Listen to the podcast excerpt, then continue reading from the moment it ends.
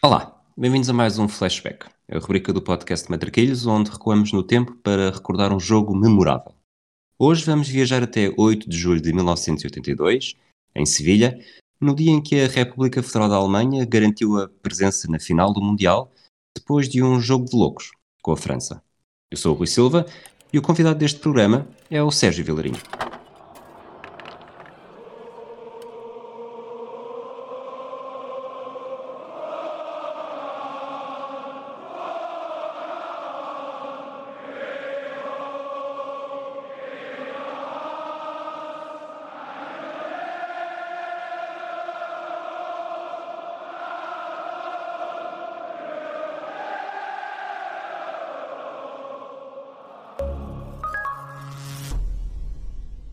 Olá, Sérgio. Hola Rui, gracias polo convite. Estás preparado para esta aventura?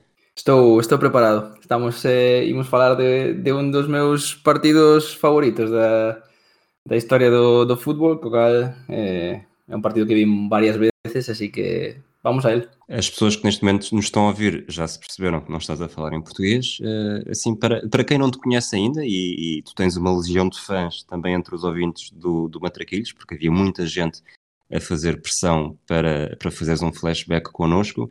Quem é que é o, o Sérgio Vilarinho? Bueno, son galego, eh, son profesor de, de historia no ensino secundario, estudié historia, son, son historiador. Eh, son un gran aficionado ao, ao fútbol, gustame moito especialmente o seu lado da, da evolución do xogo ou como como os sistemas de xogo evolucionaron, como cambiou eh, o xogo, supoño que é un pouco de, de formación profesional, e, eh, e por iso pois vexo moito fútbol antigo, eh, simplemente para, para aprender. Escribín durante moitos anos en Ecos del Balón, que é unha, unha web en español, desgraciadamente eh, difunta agora, eh, pero que tivo bueno, bastante seguimento ao seu momento. Escribo agora mesmo en Esfera Sports, Eh, a xente tamén me pode pois seguir en Twitter onde falo principalmente de, de fútbol, pero tamén falo de, de outros asuntos, así que eh, aí queda esa oportunidade. Já falaste da República Federal Alemanha-França, é um jogo que, que é histórico e também para ti. Uh, presumo que não, não o tenhas visto ao vivo. Não, não, e, não, não. Mas que, que importância, assim, antes, antes de falarmos, depois também vamos falar isto mais à frente, mas assim, à partida, para uma pessoa que não sabe nada do, do futebol mundial, Se tu tivesses de explicar este, este República Federal da Alemanha-França em poucas palavras, o que é que lhe dirias para lhe provocar interesse? Eh, eu diria que é unha, unha moi boa oportunidade para, para descubrir eh, a unha grandísima xeración de xogadores franceses. Tamén, obviamente, a, a, a algunhas figuras do, do fútbol alemán, pero centrándonos no, no equipo francés, eh, é unha xeración de moito talento, probablemente a máis talentosa eh, que Francia tivo, eh, é un equipo que xoga moi ben ao fútbol, é un equipo que toca a bola eh, de maneira primorosa, eh, é un equipo moi divertido. Eh, daquela, a pesar de que o, o, o xogo en sí, o partido en sí, non deu o resultado que, que eles querían, si sí penso que é un partido moi moi representativo do que era esta Francia de, de Michel Hidalgo, que nese inicio dos anos 80 é probablemente un dos mellores equipos do mundo. Muito bem, vamos começar então por umas pequenas apresentações das equipas também. a República Federal da Alemanha era campeã europeia em título, vinha de uma década de 70 muito forte, que também já foi alvo do, do Football of Fame aqui no Matraquilhos. Tinha atingido as meias finais do Mundial de 70, vencedor do Europeu em 72, do Mundial em 74, fora finalista vencida no Euro em 76 e estava agora a entrar com uma nova geração. Era orientada pelo Diop Derval, só havia um jogador fora da Bundesliga, o defesa Uli Stilica, no, depois, desculpa, no Real Madrid. O Colónia dava três jogadores, o Schumacher, o Litbarski e o Klaus Fischer. O Bayern também três, o Breitner, o Tremmer e o Rumaniga. O Hamburgo, três. O Rubens tinha sido herói na final do Euro 80, o Felix Magath e o Manfred Kaltz. E o Stuttgart também três. Os irmãos Karl-Heinz e Bernd Forster e Anzi Müller. Do 11 da final de 80, eh, três jogadores não estavam, o Bernard Dietz, o Bernd Schuster e o Klaus Alovs. Assim também numa pequena introduçãozita, eh, quais eram os principais destaques desta, desta seleção germânica?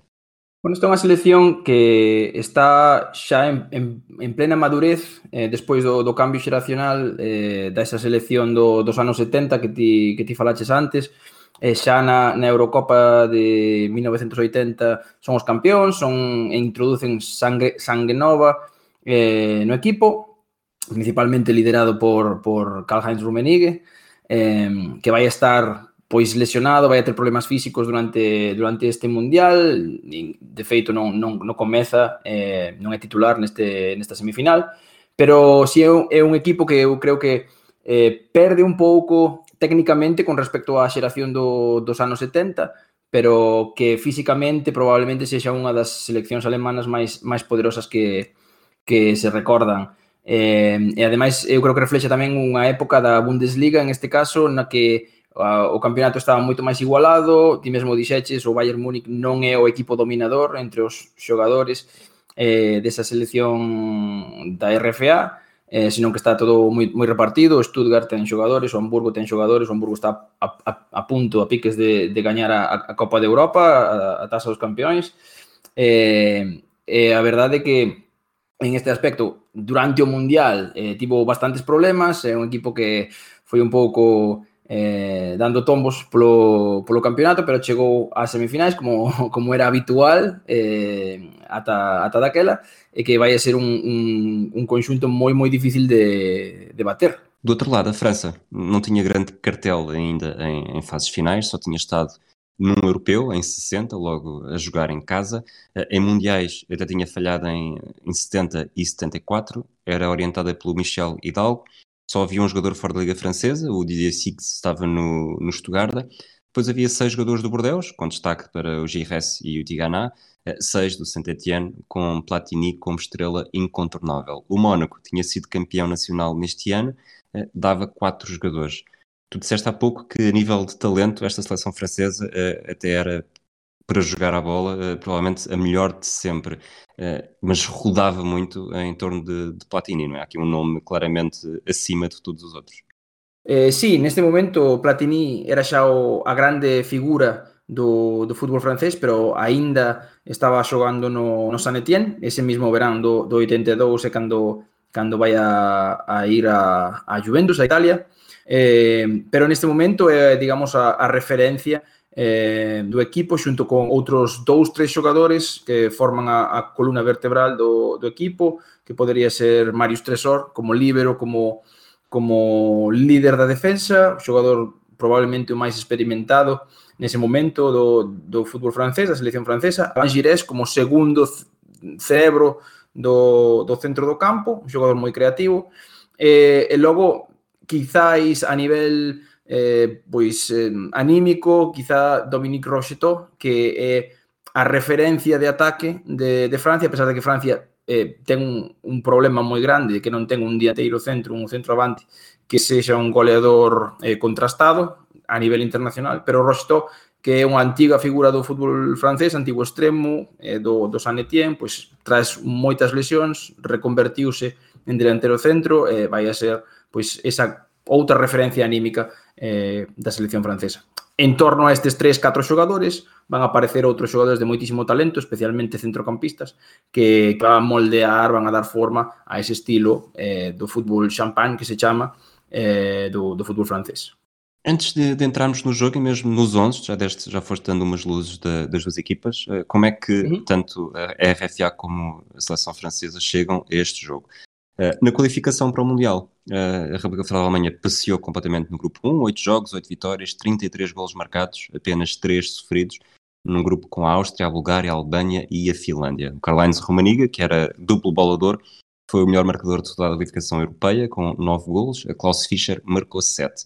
A França chegou a este Mundial após ficar no segundo lugar do grupo 2 da qualificação, com 10 pontos, atrás da Bélgica, fruto de 5 vitórias e 3 derrotas. As derrotas foram na Holanda, na Bélgica e na Irlanda. Platini já na altura mostrava a sua veia goleadora, marcou 5 vezes.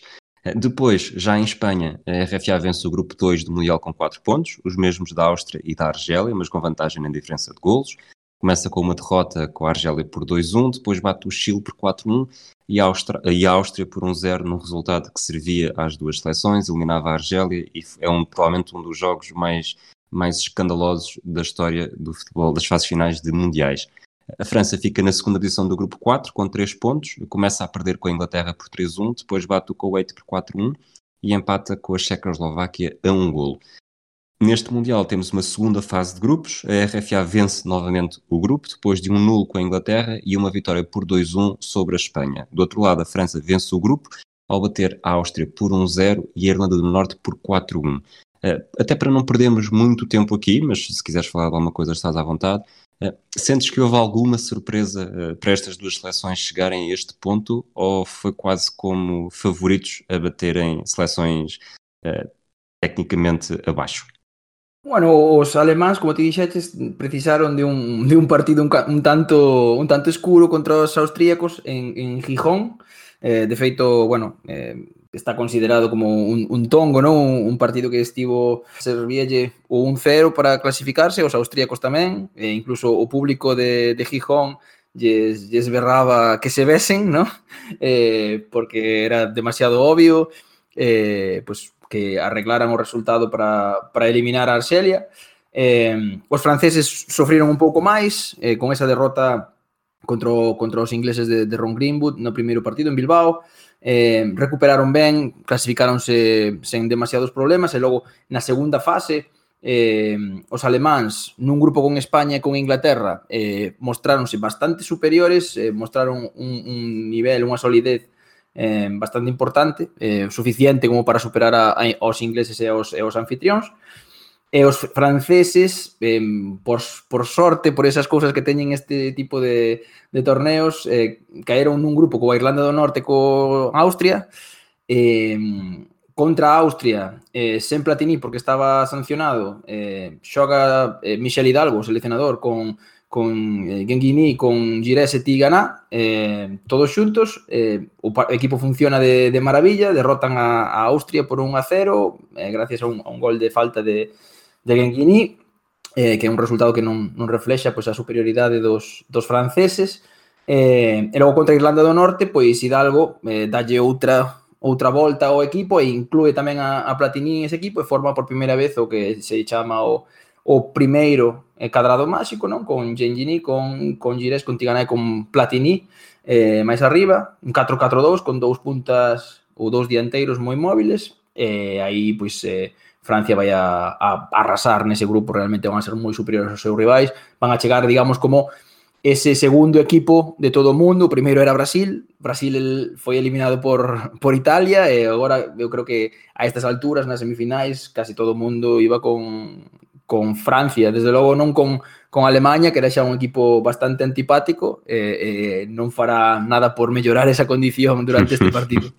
Exatamente. Uh, vamos entrar então no, no 11 germânico. Uh, sete jogadores tinham sido titulares em todos os jogos: Schumacher, Stilica, Kaltz, uh, Karl-Heinz Forster, o Hans-Peter Briegel, o Dremler e o, e o Breitner. Queres dizer-nos exatamente como é que esta, esta equipa germânica se dispõe em campo? Sí, eh, Alemanha xogaba cun 4-3-3 eh, moi asimétrico porque usaba marcación só ao home, co cal Schumacher estaba na porta, o líbero era, era Stilike, e logo por diante del como marcador estaba Calhin Foster, pola esquerda estaba Ben Foster, que era o seu irmán, xogaban os dous no Stuttgart.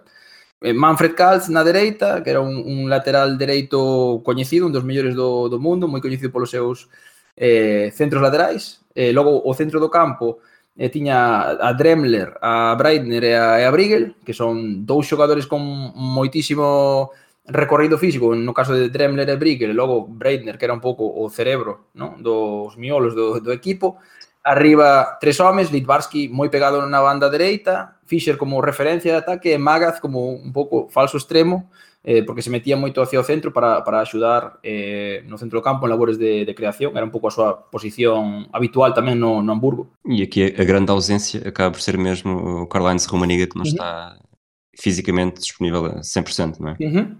Correcto, sim.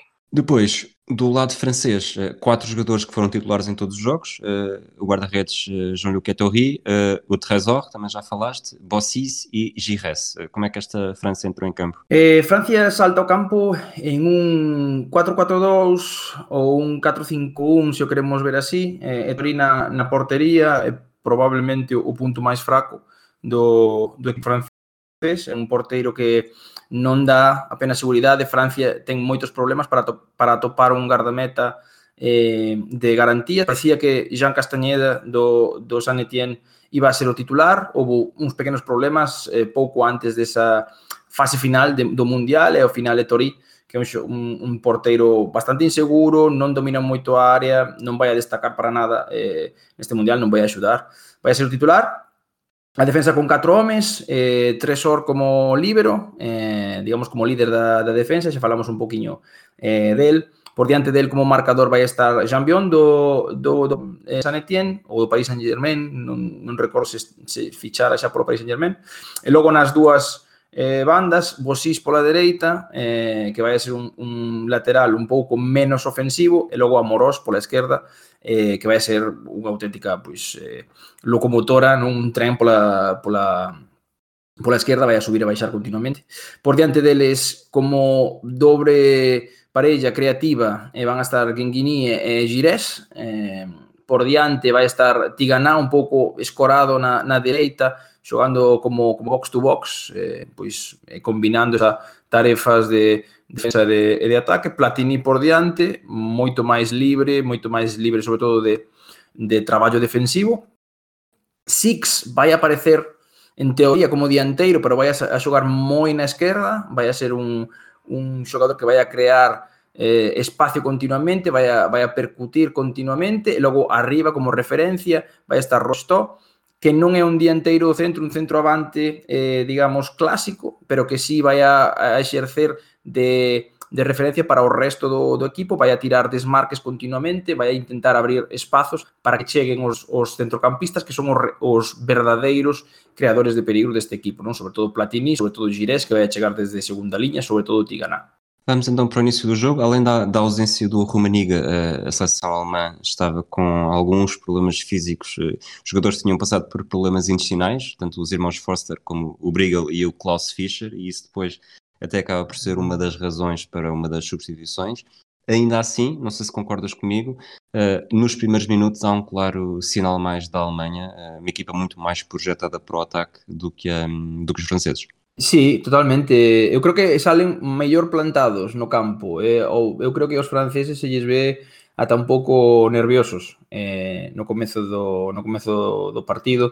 Os alemáns teñen esa experiencia xa de, bueno, de estar chegando a, a fases finais moi a miúdo, a, a, a choar semifinais, finais, son os campeóns de Europa.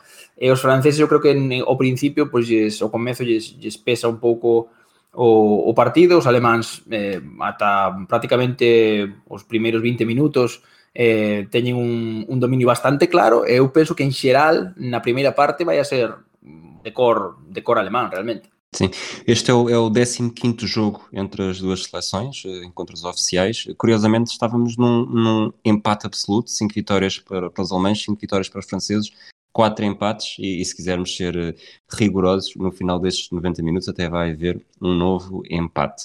Uh, falando destas primeiras oportunidades de perigo, ainda, ainda antes do golo, uh, começa a aparecer um bocadinho uh, Litvarsky e, e, depois também há, há há uma bola que, que a baliza francesa começa a tremer depois de um, um embate com estrondo.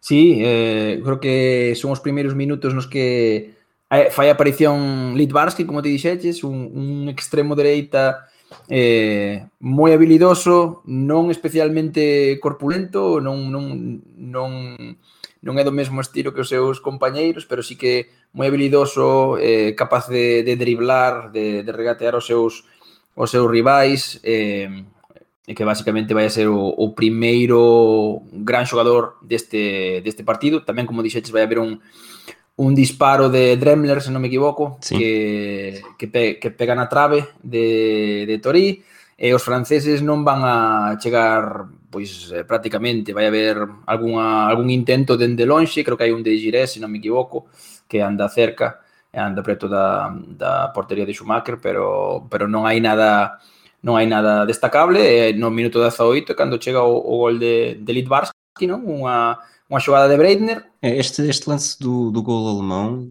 acaba por ser um bocadinho o reflexo muito do, do futebol que existia neste período, não sei se concordas comigo, em que o, o Breitner fez um, fez um excelente jogo, sobretudo nesta primeira parte, e, e com muito espaço em progressão, algo também até a fazer lembrar Beckenbauer, eh, que pegava na bola pelo corredor central e tinha espaço para correr vários metros. Eh, eu diria que uma das maiores mudanças para o futebol atual é que já não há este o corredor central está muito mais bem defendido e mesmo em transição não tens este espaço para avançar desta forma como o Breitner tão bem fez neste lance. Sí, eh, realmente este é, unha, é un momento no que polo feito de que os equipos xogaban con, con un libro os, os equipos, en este caso, pois eh, esperan moito no, nun bloque baixo, que é o que dicimos nós agora, na verdade.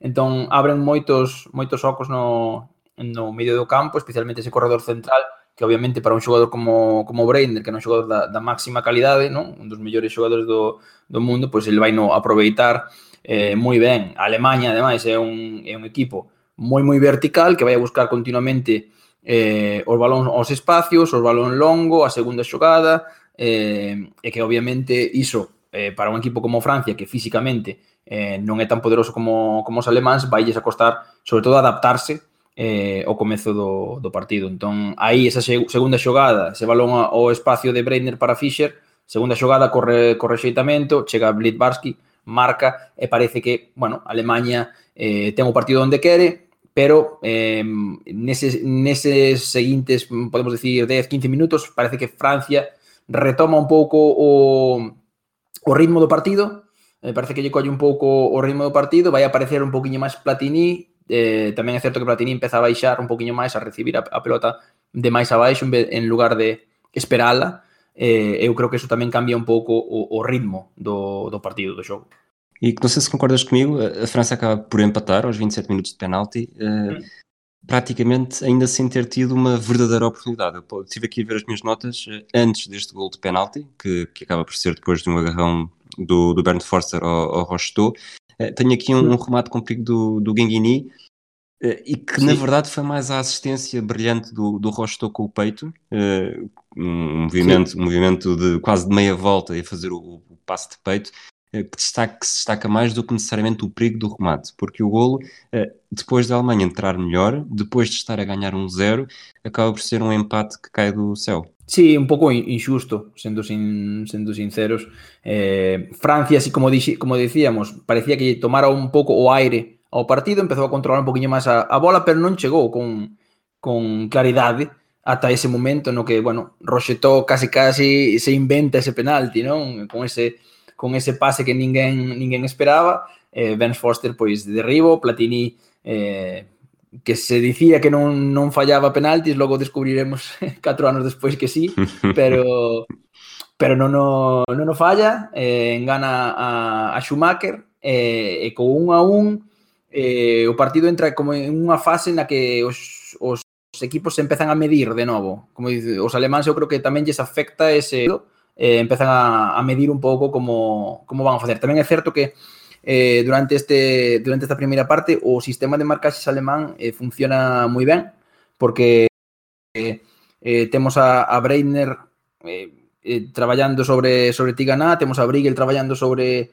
eh, Gires, temos a Calhins Foster sobre Six, Ben Foster con Rocheteau en Estalti e Dremler eh, está moi, moi, moi enriba de, de Platini. E logo é moi interesante a posición de Calz eh, que a pesar de que parte de unha posición de lateral dereito, se pasa case toda a, a primeira parte xo, xogando casi de central, de axudar nas coberturas a Platini, eh, neste caso, bueno, para axudar a, a Dremler nas coberturas con a banda, e eh, eso sí que vai a cambiar un pouco a cara do, do partido xa no segundo tempo.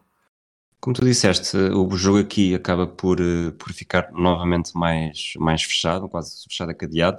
Temos umas oportunidades no, nos últimos 5 minutos, um para cada lado, Uh, o Platini quase que, que, mete uma bola no ângulo uh, e depois em cima do intervalo o, um, o Litbarski cabeceia depois de um cruzamento do Forster uh, em muito boa posição, mas à figura do Ettori. Ainda assim, depois se quiseres falar destes lances podes falar, mas aquilo que, que acabei percebendo o que é que se ia passar no jogo, o que acabei por achar mais curioso é aqui num, num espaço de minuto entre os 37 e os 38 o Schumacher consegue desentender-se com dois jogadores. primeiro com o Amarroso, e depois logo a seguir uh, cai em cima do. cai e não é, não é, simplesmente cair, ele faz, cai propositadamente em cima do, do Didier Six. Eu não sei se havia necessariamente um grande, um grande bate-boca ou uma grande rivalidade que já vinha de, de antes, mas o facto é que se percebe que o Schumacher não está para fazer amigos neste jogo. Schumacher já vai mandando avisos neste, neste, primeiro, neste primeiro tempo. Era um, era um jogador com muitíssimo carácter, eh, muy, muy, mal, muy mal carácter en este caso, sobre todo cando entraba no terreno de xogo. Ademais, un deses lances é con, é con Six, que ademais xogaba en Alemanha, e Six é un carácter moi parecido ao de Schumacher, é un sempre está buscando un pouco os problemas cos demais, sempre está eh, moi enriba dos, dos, dos rivais, moi encima dos rivais, e eh, Eh, eu creo que a Schumacher iso non lle, non lle gusta ese primeiro, non bota para lá de que lle dá a, a Six, eu creo que é un, un aviso de que ele está aí, que a, a área de penalti é, digamos, o seu territorio e que non vai a permitir eh, que ninguén se, pues, se, se achegue, non? Eh, así que xa temos aí a un dos protagonistas do, do partido. Eu creo que para, para ben e para mal, porque Schumacher é un, é un, é un gran, gran porteiro, vai a facer un, un gran partido, pero tamén vai a ser pois o personaxe negativo, non? O, o vilán que, que toda boa historia precisa. Sim, se calhar entramos aí na, na segunda parte. Uh, vou até aqui fazer um bocadinho esta cronologia que eu tenho aqui. Eh, há uma primeira entrada a matar uh, de um alemão, neste caso o Bernd Forster, que vê amarelo depois de uma falta sobre o Rostou. Aos 50, um, um, dos momentos do jogo, não necessariamente de forma positiva, sai o Ganguini, entra o Batiston. Eh, uhum. Logo no minuto seguinte, o Batiston remata de fora da área. Não sei se o, se o Schumacher não gostou deste, desta iniciativa corajosa, como se tivesse, estás-me a querer marcar um gol, peraí que eu já te lixo. Depois, Há um livro do frontal do Platini, Platini contra a barreira. O Platini que neste jogo, uh, os livros que teve, uh, ele que era um exímio marcador de livros diretos, uh, não tem nenhum livro que lhe tenha saído relativamente bem.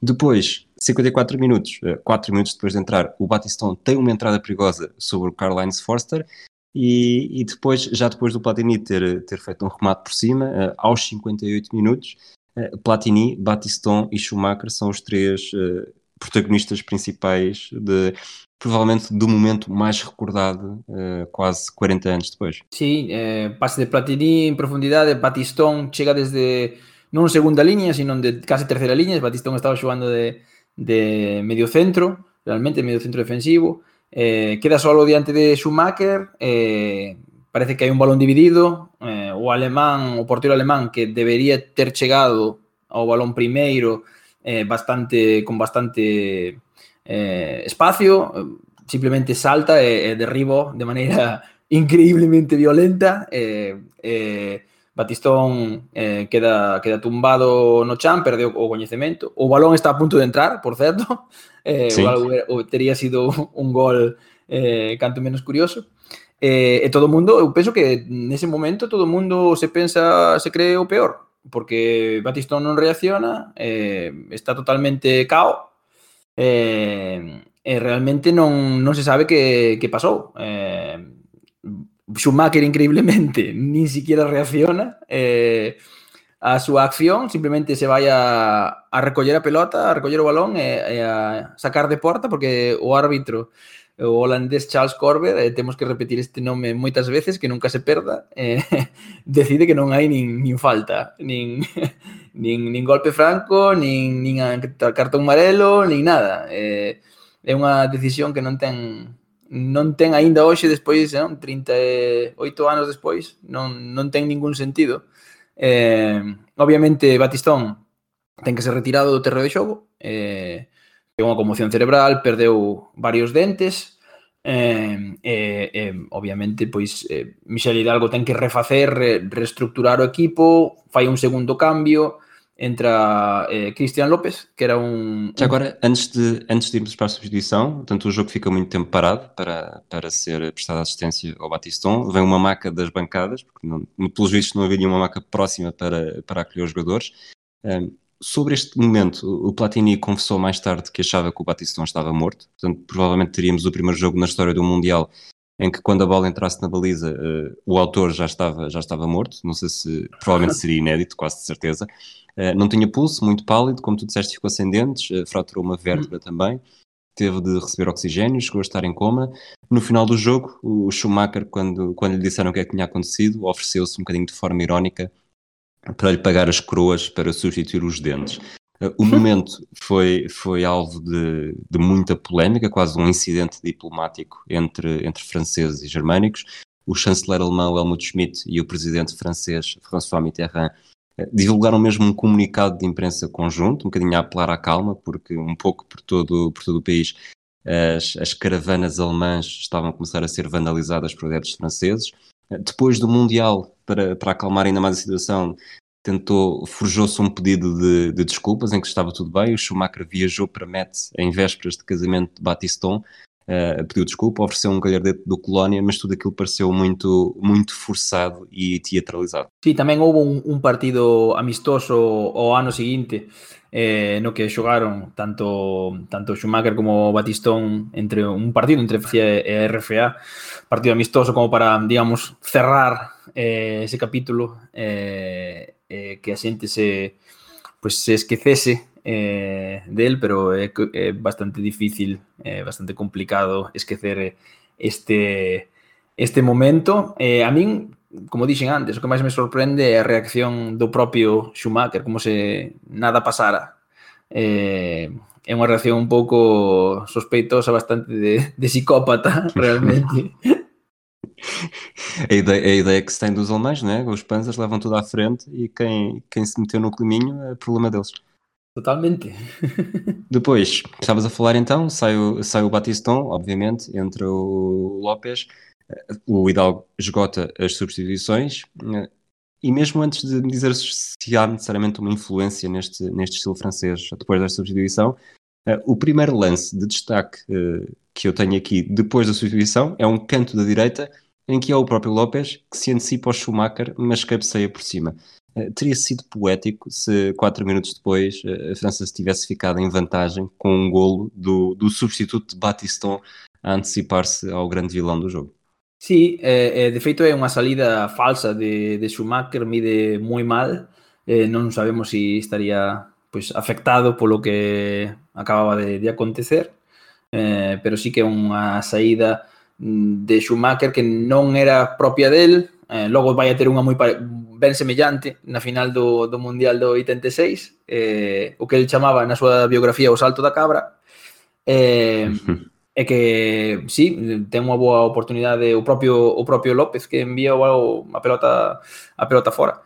Eu penso que aí, en ese momento, eh, Francia eh, saca forza de onde non a, de non a tiña. Eh, penso que é un momento no que os franceses din, bueno, isto ídelo, ídelo a pagar temos que digamos botar o, o, as forzas que nos quedan para intentar gañar este partido por Batistón e por, por digamos, por un tema de, de amor de amor propio, non? Eh, tamén é certo que... E mesmo, e mesmo o público nas bancadas, que já estava mais hostil para, para os alemães, ficou ainda pior, non é? Sí, sí, é, o público de Sevilla vai, vai se votar totalmente do lado de, dos franceses. Como xa dixemos ao principio, ao comezo do, da conversa, eh, os alemáns non eran os máis simpáticos do Mundial nese momento e agora moito menos. Así que eh, pois todos todo o público, todos os neutrais, non? todos os que non eran alemáns iban con iban cos, cos, cos franceses. Eu penso que tamén eh, aí os alemáns eh, cambian un pouco tamén a mentalidade, eh, ese xogo que estábamos dicindo o comezo da primeira parte, xogo máis vertical, utilizando os carrís centrais, eh, vai a cambiar, sobre todo tamén co, co, coa entrada de, de Rubes, eh, que entra por Magaz. Eh, Rubes un, un, un dianteiro, un centro dianteiro moi poderoso físicamente, que iba moi ben de cabeza, eh, que fora o xogador clave da, da final da, do Euro 80 Eh, entón, a Alemanha vai a xogar dunha maneira moito máis vertical, moito máis directa. Eu penso que iso a Francia beneficialle, porque Francia vai a buscar ter a pelota, eh, controlar o controlar o ritmo do partido. Francia xa non ten máis cambios, ten que medir eso tamén e ademais estamos non o comentamos, pero é unha noite de verán en Sevilla, eso podemos estar a falar de 30 grados con moitísima humidade, o sea que as condicións eran eran moi duras. Os alemães tentam recuperar o jogo e começar a criar oportunidades de perigo. Do lado francês, eh, apesar de tudo o elemento mais perigoso, eh, há aqui dois, dois momentos até ao final do tempo regulamentar, acabam por vir do seu lateral esquerdo. aos 78 minutos há uma grande jogada em que o Amarroso faz um, um túnel ao, ao Manicalte e assiste o, o Didier Six dentro da área com um remate muito frouxo uh, e depois já nos descontos um, um, um míssil que se a bola entrasse, bate com estrondo na barra também, mas que se entrasse teria sido provavelmente um dos, um dos finais de, de jogos importantes e recordando que estamos a falar de uma meia-final de um Mundial, um dos finais mais emblemáticos. Sí, e ainda nos descontos hai un, un disparo dos alemáns, non recordo de, de quen, que, que Etori manda a, a tiro de, de esquina. O sea que calquera dos dous equipos tiveron opcións ao final do encontro, ao final do partido, de, de gañar, obviamente, máis clara eh, a de Francia con ese con ese disparo bastante lexano de, de, de Amorós que, que se estrela no, no, na trave da, da porteria alemana. Tu falaste um bocadinho disso, que as condições uh, atmosféricas em, em Sevilha não estavam propriamente amigáveis para um jogo desta importância e, sobretudo, um jogo que depois acaba por ir a prolongamento. Uh, sentes que os franceses foram claramente prejudicados por terem tido de esgotar as exposicións tão cedo?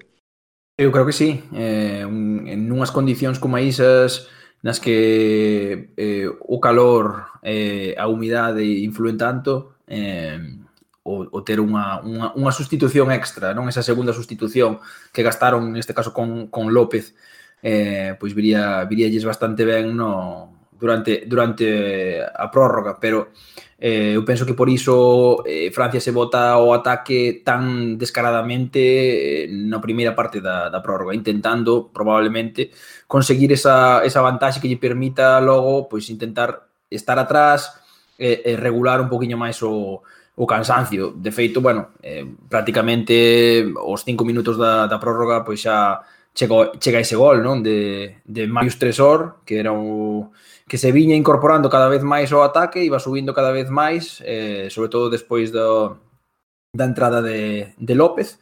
Eh, a verdad que o, o, o gol chega trai, eh, despois dunha, dunha falta lateral que bota Girés, se non me equivoco, que eu penso que é un dos mellores xogadores de, deste partido, eh, probablemente moito máis activo que, que Platini saca falta lateral Girés, é, eh, é, eh, é un remate sen ningún tipo de marca, moi só no centro da, da, da área de penalti de, de Tresor, é imparable para, para Schumacher. Depois, eh, provavelmente, fazemos a interrupção aqui.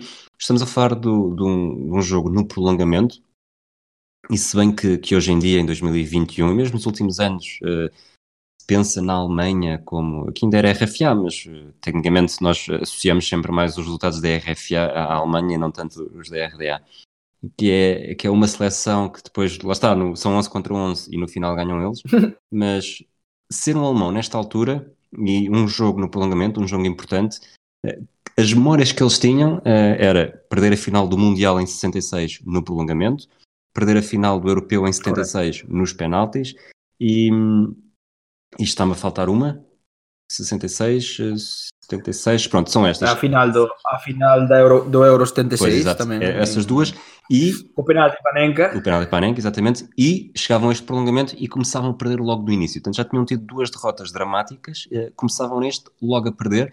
Havia quase aqui um, uma não sei se, se, estás familiarizado com a expressão, mas o, o, fado português, em que quando, quando acontece alguma coisa é sempre má, porque derrotas, derrotas dramáticas, e os alemães, tecnicamente, apesar de já terem vencido dois europeus e um mundial, também tinham o seu lado de, de, de más derrotas, sobretudo, no, sobretudo nos prolongamentos, e entretanto lembrei-me qual é era o terceiro que me estava a faltar, uh, a meia-final do Mundial de 70 contra a Itália, uh, também com um prolongamento uh, brutal, eh, e brutal das duas formas. Brutal porque teve muitos gols, também já falámos aqui num, num flashback com o Alfredo Teixeira, eh, e brutal porque tiveram o jogo na mão e, e acabaram por perder 4-3 com os italianos.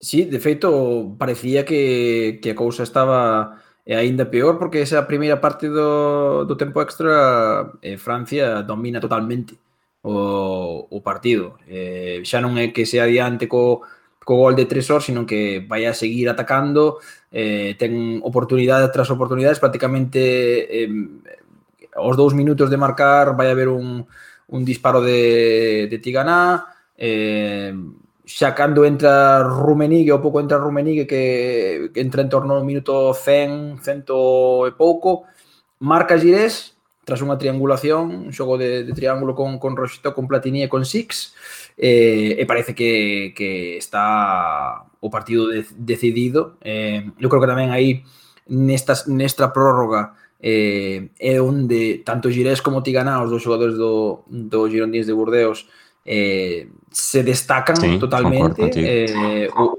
o, o a cantidade de kilómetros que corren nese partido, o despliegue, como, como combinan con todos os seus compañeros, sempre son eh, pues a referencia, non? O pase fácil para eles, o, o, o apoio. Eh, e son realmente os creadores de, de peligro da, da, da selección francesa porque Platini segue bastante desaparecido eh, a pesar da, da fama obviamente que eh, do gran xogador que era neste partido está relativamente eh, apagado. Eso, e son os, os do, outros dous centrocampistas os que os que levan un pouco o peso. De feito, bueno, propio Platini vai a ter unha, un lanzamento de falta eh, pouco despois do gol de Girés, eh, que vai a parar Schumacher en, en, en dous tempos.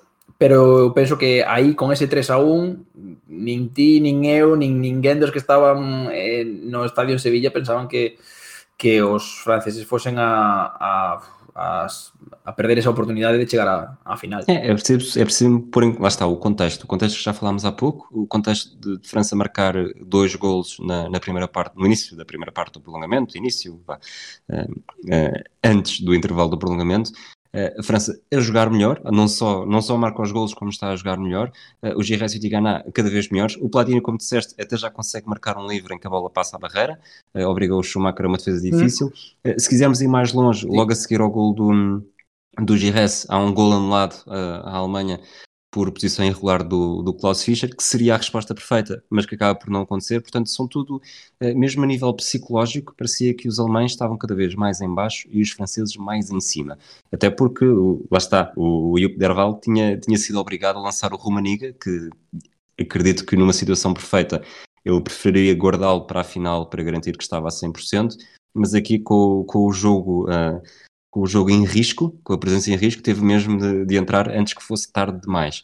Uh, e mesmo assim, uh, e aqui entra lá está o, o karma germânico que nós associamos hoje em dia, uh, eles acabam por conseguir marcar ainda antes do intervalo do prolongamento. Sí, bueno, eh, eu coincido en que eh, guardar a Rummenigge para a final teria sido a idea ideal, non? Para para Jupp Derwol, pero que naquele momento non había final Exacto. para, para os alemáns e daquela, bueno, a verdad que Rumenigue o pouco de entrar vai a mar marcar un gol eh, lanzándose, digamos, no, no aire intentando anticiparse a un, a un, a un pase de Litvarsky. eu creo que, non, non sei se estás de acordo creo que este gol ten o mesmo efecto que tivo o, o gol de Platini na primeira parte é un gol que non se esperaba que a Alemanha non estaba facendo gran cousa para conseguilo, pero conseguiu uno eh, cambia a mentalidade do equipo, eh, tamén afecta moito ao, ao rival, porque desde, to, desde ese momento é todo ataque alemán e os franceses cada vez están máis metidos atrás, probablemente máis cansados tamén, eh, un pouco creo penso que está afectando xa esa falta dese segundo cambio, non, que falábamos o, hai uns minutos, pero a segunda parte da prórroga é un asedio completo dos, dos, dos alemáns, sobre todo Rummenigge e Bereitner empezan a empezan a combinar e eh, eh, pues bueno, Rummenigge doble bola de ouro, non? Como dicíamos antes, eh, incluso sen estar ao 100%, é un xogador que é totalmente decisivo. Solo a súa presencia pois pois eh, xenera eh, peligro na, na área na área dos franceses. E depois, se falarmos no início que o Litbarski deu, deu, deu boas indicações na direita, tanto que ele faz o primeiro gol, uh, o primeiro gol do jogo a partir da direita, nesta altura está a jogar pela esquerda e, e, é daí que nasce mesmo o 3-3, já no, no, início da segunda parte do prolongamento, um cruzamento ao segundo poste, eh, onde aparece, lá está, o, o Panzer do ataque, o Rubens, que tinha entrado pouco tempo antes, eh, assiste para o centro, quase a dobrar o cruzamento, e é o, o Fischer a fazer o remate acrobático para o gol, desta vez conta mesmo, e, e lá está, uh, o nível psicológico novamente aqui entrar, uh, a RFA volta a ficar por cima, a França por baixo, e, e de alguma forma, uh, eu acho que até se os, se os alemães sentiram que o triunfo poderia estar mais próximo e podiam ir atrás do, do 4-3, uh, eh, provavelmente os dois até já pensaram que vamos fazer história e vamos ter o primeiro desempate por penaltis na história um Mundial. Que, que que os alemães realmente, despois do gol de, de Fischer, aínda lles quedaba un poquinho de, de gasolina no, no tanque e, e se pasan polo menos cinco minutiños máis eh, tentando marcar o, o, o 4 a 3 porque ese, ese subidón moral, non? Ou eles viñan de atrás, foron capaces de, de salvar unha situación moi complicada eh, e van a seguir tentando. Os franceses, pola súa parte, están totalmente fundidos, eh, están moi metidos atrás intentando eh, sobrevivir realmente e eh, chegar aos, aos penaltis. Eh, é certo que os últimos cinco minutos da, da prórroga, da, da prolongación, realmente non hai nada destacable. Penso que os dous equipos xa eh, se dan conta de que están indo directos para o primeiro eh, desempate por penaltis da historia da, da Copa do Mundo, eh, creo que ven con, con vos ollos. Eh, especialmente os, os alemáns que sabían que, que Schumacher tiña pois, unha certa experiencia detendo eh, lanzamentos eh, de penalti. Depois, eu acho que falar de penaltis num, num, episódio em que as pessoas não estão a ver é sempre um bocadinho mais ingrato, mas, mas as notas que eu tirei Vamos falar dos, dos penaltis marcados pelos franceses. Uh, o Gires uh, engana o Schumacher, o Amarrose engana o Schumacher e o Rocheteau engana o Schumacher. Portanto, são três, três remates, uh, um para a esquerda e dois para a direita, em que o Schumacher vai sempre para o lado contrário. Isto dos primeiros três penaltis franceses. Nos primeiros três penaltis alemães, o Kalt atira para a direita e o, e o Ettori nem sequer vai ao chão. no segundo, o Ettori nem sequer vai ao chão. e depois, finalmente, no, portanto, o segundo dos alemães é do Breitner, o terceiro é o, é o Stilica, para a esquerda, e o Ettori defende, mas mais uma vez, eu acho que ele só vai ao chão porque pelo seguimento de ter feito a defesa, porque ele faz a defesa praticamente ao nível do peito, e depois acaba, não é, uma, não é um, um salto para a fotografia, mas é, é, é uma tendência do Ettori em todo este, todo este desempate por penaltis, em que ele não foi uma única vez ao chão. Sí, non sabemos si, si estaba esperando un tiro ao, ao Panenka, pero pero sí que a sensación de, de Torino na portería eh, eh, de, de desamparo total, de, de estar só ante o perigo e de ser moito máis pequeno que, que Schumacher, que a figura, digamos, de Schumacher na portería eh, ocupaba máis espacio, non vieselle máis grande que, que o propio Etori que se lleve como casi casi derrotado sempre, incluso a maneira de andar, que anda moi encorvado, medio dobrado. Eh, eh, é a, a viva imaxe de, do derrotismo, para min, polo menos, non? Eh, é certo que, bueno, eh, incluso aquí tamén nos penaltis, unha vez máis, os franceses teñeno eh, pois moi preto, non? Están gañando 3 a 2.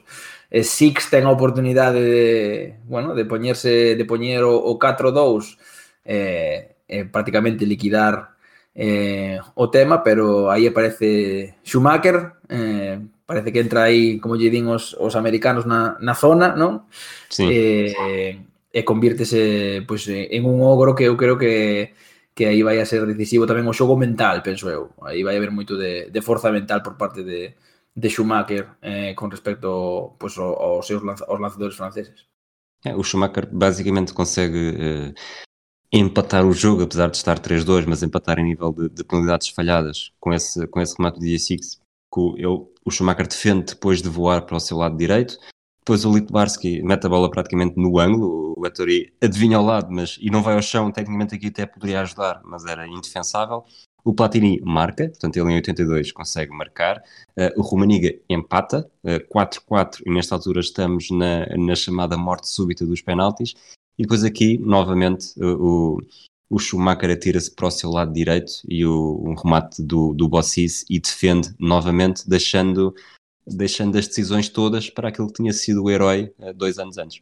Sim, eh, Rubens non, non falla. Eses, eses tres últimos penaltis dos alemáns son prácticamente eh, imparables. O de, o de Lisba, o Litvarsky especialmente eh, vai prácticamente o, o ángulo, como te dixeche. O de Rubens tamén está moi ben, moi ben tirado. Eh, e, eh, eh, bueno, aí está o, o resultado. Increíblemente Alemanha de novo, eh, pois... Pues, eh, é capaz de escapar a, a eliminación e vai a, vai a final contra contra os italianos en este en este caso e para eu penso que para para os franceses é unha derrota eh, moi marcante, unha derrota que marca unha, unha, unha, xenera, unha xeración. Platini recoñece que, que nunca veu, nunca viu o partido, este partido de novo. Eh, di que é un recordo demasiado demasiado duro, Di, bueno, sí, reco recoñece, creo, eh, creo recordar que dicía que vira o partido e que parara o partido cando marcara eh, Girés, que parara sí, sí. o vídeo cando marcara Girés porque sabía o que viña despois e que sabía que non o iba a, a soportar. Así que, obviamente, foi unha foi unha derrota moi dura, tamén vai a crear ese inimigo, non? pola, polas circunstancias, polas maneira na que ocorreu, eh, e vai a crear ese fantasma que, que logo vamos a, a ver de novo en un México 86, eh, outra vez nas semifinais se van a encontrar, e eh, outra vez, pois, digamos, ese fantasma de, de RFA se lle vai a aparecer aos franceses de novo. Eh, e a verdade é que é un partido que, que ten de todo, moitísimas emocións, moitísimo, moi bo xogo, eu penso que é un partido que está moi ben xogado con con dous equipos que tácticamente son dous equipos brillantes, penso eu. Eh, e nada, que a verdade que que un equipo un, un partido histórico. Acho, tu disseste, falaste que foi uma, uma derrota muito dura para, um, para os franceses, mas acreditas também que tenha sido injusta?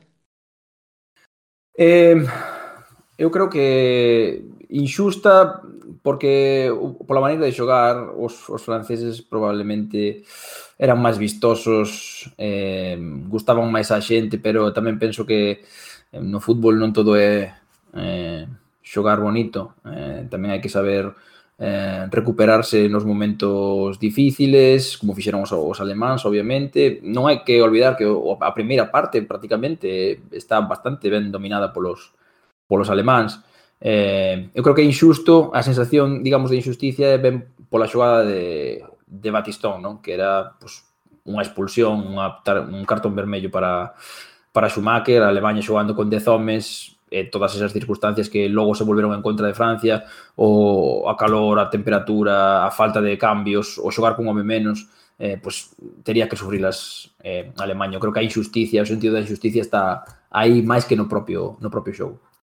É curioso, uh, poderíamos falar isto um bocadinho mais à frente, mas eu trago já, que hum, nós estamos a gravar no dia 14 de janeiro, o episódio só vai para o ar na, na semana seguinte, na segunda-feira, mas esta semana o L'Equipe uh, elegeu este jogo como o jogo mais importante da história. Fez um, fez um top 50 e este era o primeiro da lista.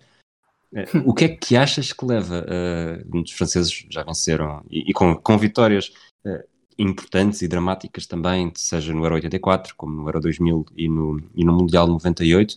O que é que achas que os leva a escolher este jogo, que foi dramático, mas de forma negativa, como o mais importante de sempre? Eu penso que porque esta selección francesa é a primeira que realmente une ao país detrás do equipo nacional. Eh, porque si no 58, no 60 chegaran lonxe en, en campeonatos, pero era unha época na que non había medios de comunicación, digamos, de masas. Eh, agora, no 82, sí, o mundo pode ver a selección francesa, é un equipo que, ademais, eh, encanta polo seu, pola súa maneira de xogar, pola súa maneira de interpretar o fútbol, vai ser, eh, esta maneira de xogar o fútbol vaise a, a convertir no, no xogo a francesa, non? no fútbol champán, eh, eu penso que vai a ser o momento no que o público francés eh, conecta coa selección, a selección lles dá unha ilusión, a ilusión de gañar un mundial, van a chegar tan lonxe como chegaran nunca, eh, é unha derrota dramática, ademais, eh, pero tamén penso que é un punto de inflexión para o que veu logo. É dicir, son 4 anos de 82 a 86 nos que a selección francesa seguramente sexa o, o mellor equipo do mundo. Eh, son dous anos de 82 a 84 nos que hai unha preparación, hai un seguimento para un campeonato europeo que se vai a xogar en Francia, que se vaya que Francia vai a gañar de unha maneira brillante e ademais, claro, é unha xeración de xogadores, de futbolistas. Desculpa, desculpa interromper, sabes que é brilhante, mas provavelmente também há muitos portugueses que só revêem aquele jogo até ao gol do Jordão e depois não querem ver o resto. Ah, sim. correto, isto, correto. Isto, o Platini fala disso de 82, mas na verdade dá para os dois lados, porque o prolongamento em 84 correto. também só, só dura até, até aquele segundo gol do Jordão. Correcto. Eh, pero bueno, eh, para os franceses en este caso eh, sería sería o, pues, a, a victoria dunha xeración dunha xeración de ademais de xogadores que son moi carismáticos. E eso sempre axuda, eu penso que eh, isto é o que vai a marcar eh, pois esta xeración e este xogo, este partido, como o máis importante ou o máis marcante da historia de, de Francia, por riba incluso de, desa final do Mundial do 98 ou de calquera das victorias que viñeron logo. Penso que o carisma deste equipo, o, o feito de que a, a xente, non, o povo francés se, se identificou eh, con eles, con Michel Hidalgo, a súa maneira de levar o equipo, non, a súa a, era un home con moita clase. Eh, creo que o, o que fai que este equipo seja tan especial. Muito bem. Vamos. Estou aqui a inverter um bocadinho a ordem, vou guardar as 3, 4 e 5 estrelas mesmo para o final do episódio. Uh, o que é que também acontece depois desta, desta meia final? Uh, RFA vai para o, para o jogo de final com a Itália, perde 3-1. Uh, Breiter marcou nos últimos 10 minutos, já depois dos gols de Rossi, Tardelli e Altobelli. A França fica no quarto lugar, perde com a Polónia por 3-2. Uh, Girard inaugurou o marcador, mas os polacos depois marcam aos, aos 40, 44 e 46. Portanto, ali um, um, um, seguimento diabólico para os polacos, mas com uma seleção francesa com, com muitas ausências. Não jogou Platini, não jogou Giresse, não jogou Ettori, não jogou Bossis, não jogou Guinguini, uh, nem Rostou, Assis só entrou nos minutos finais. Uh, nós já fizemos também aqui o flashback do, do Brasil e Itália eh, e falámos um pouco como, como o Brasil Itália eh, é mais eh, lembrado, e com razão, do que, do que a final deste Mundial e que provavelmente muito mais gente sabe que, que aconteceu o Brasil e Itália do que consegue dizer as duas equipas que foram à final neste, nesta edição. Achas que este França-RFA também consegue ofuscar a final mas ao mesmo tempo é ofuscado e é menos falado porque houve o Brasil-Itália uns dias antes. Sí, concordo, concordo, estou, da, totalmente de acordo que o partido máis icónico desta Copa do Mundo é o, é o Brasil-Italia, porque o equipo que todo mundo quería que gañase, o, o equipo que enamoraba a todo mundo era, era a selección brasileira, e porque Italia derrotando a selección brasileira é, é a maneira na que dá un golpe na mesa e di nós tamén podemos ser campións do mundo xogando ao noso estilo. E logo, eh, de feito, un repasa o equipo de, de Italia, ten moi bons xogadores, ou digamos que o, o xogo quizá non sexa tan quizáis non sexa tan atractivo como o de Francia ou de Brasil, pero é un equipo que ten moi bons xogadores que, bueno, chegan no momento xusto eh, para, para gañar ese, ese Mundial. Tamén nos deixan pues, imaxes icónicas, non? O famoso, a famosa celebración de, de Marco Tardelli. Eh, con respecto a esta, a esta semifinal, pois sí, é certo, é un gran partido, pero queda opacado unha vez máis polo momento eh, digamos, máis álxido deste Mundial, un momento tráxico para os brasileiros, eh, glorioso para os italianos, eh, o mismo que dicías da semifinal de, de Francia 84 cos portugueses, para os italianos, eh, eh, Espanha 82 é o Mundial de Paulo Rossi, não é o Mundial de Zico. Tu és, tu és historiador e, portanto, eu vou, vou ao professor de História. Eh, vou, vou lançar-te aqui uma pequena provocação. Tu disseste que é, é, trágico para os brasileiros, mas ao mesmo tempo não achas que o Brasil, tendo sido já cinco vezes campeão do mundo, a história do futebol brasileiro é muito mais rica porque aconteceu aquilo que aconteceu em 82 do que seria se tivesse sido campeão também nesse ano? Eu creio que como te dis, os brasileiros xa, xa ganaron da bondo eh, suficiente. Eu penso que a, o que fai este equipo do 82 máis histórico aínda é o feito de que perdeu. É dicir, que, que todo o mundo segue a falar del a pesar de que nin siquiera quedou entre os catro primeiros eh, da Copa do Mundo. É dicir, eso que o fai especial. Enamorou ao mundo con 4, 5, 6 partidos. A verdade é que se un ten a oportunidade de ver pois, o camiño non desde que Tele, Tele Santana toma o mando da selección ata o Mundial, eh, xoga moitos partidos e dá espectáculo en moitos partidos contra grandes equipos. Eh, pero é neste mundial onde, digamos, se descubre para todo para todo o mundo. E eu penso que aí é onde eles crean a súa a súa lenda, tamén esa, esa lenda do, do perdedor tráxico, non? Eh, que tamén acompaña pois outros grandes equipos como Holanda do 74, Hungría do 54, verdade? Eh, que tamén pois teñen eh, o seu o seu lugar no panteón, non, do do fútbol mundial sen necesidade de ter que que gañar. Isto tamén é moi especial. A xente recorda os gañadores, pero cando te recordan sen gañar, é que fixetes algo moi importante. Exatamente. Vamos então fechar o, fechar o episódio com a, com a rubrica, com a rubrica, com o segmento que nós saltámos há pouco, okay. as três estrelas deste, deste RFA França, quem é que dás? Eh, as, três estre as três estrelas vou dar a, a Litvarsky, porque a verdade é que penso que é o, o gran referente de ataque en este partido, ao menos de, da RFA. abriu o marcador alemán eh, soupo en todo momento moverse polas diferentes situacións de ataque, apareceu polo centro, especialmente tamén pola, pola dereita, obviamente. Eh, eu penso que eh, ofensivamente quizá foi iso, foi o máis creativo non? da, da selección alemana, entendiuse moi ben con Fischer, eh, logo cando entrou Rummenigge tamén foi eh, pois, o elemento de apoio para, para Rummenigge, e ademais, bueno, eh, non se puxo nervioso ao tirar o, o penalti, eh, así que fixe un partido moi moi moi completo e ademais con, bueno, 22 anos era un xogador moi novo, creo que era o máis o máis novo de feito de, de, do partido. Es cuatro estrelas? Eh, cuatro estrelas eh, dudei entre Girés e Tresor. Eh, voulles dar a Tresor o, o defensor porque penso que eh, deu unha clase magistral de como xogar de libero. Eh, liu moi ben os espacios en un partido que non non era fácil, porque mm, os alemáns eh, non ti, tiña un, unha referencia moi clara que era Fischer arriba durante case todo o partido, logo obviamente con Rubens tamén, pero o verdadeiro peligro deles viña do centro do campo con Breitner, viña da dereita con, con Litvarsky e el soubo ler moi ben os espacios e eh, estar onde había que apoiar pois neste en algún casos a Moros, en algúns casos a, John, a Jambión e logo na segunda parte, especialmente tra lo eh, incidente de Batistón, supose incorporar moi ben ao, ao ataque eh, e obviamente marcou un golazo. Así que eh, a mí, os catro estrellas van a ser para, para Tresor. E um golaço com, com um festejo uh, a acompanhar, porque Sim. o festejo também, provavelmente, se a França tivesse seguido em frente, não diria que está ao nível do, do Tardelli, mas também é um festejo cheio de, cheio de raiva e de energia. Sim. e as cinco estrelas, as cinco estrelas van a ser para Tigana, eh, que me pareceu con, con diferencia o, o mellor xogador de, dos franceses, un, un despliegue no centro do campo eh, impresionante.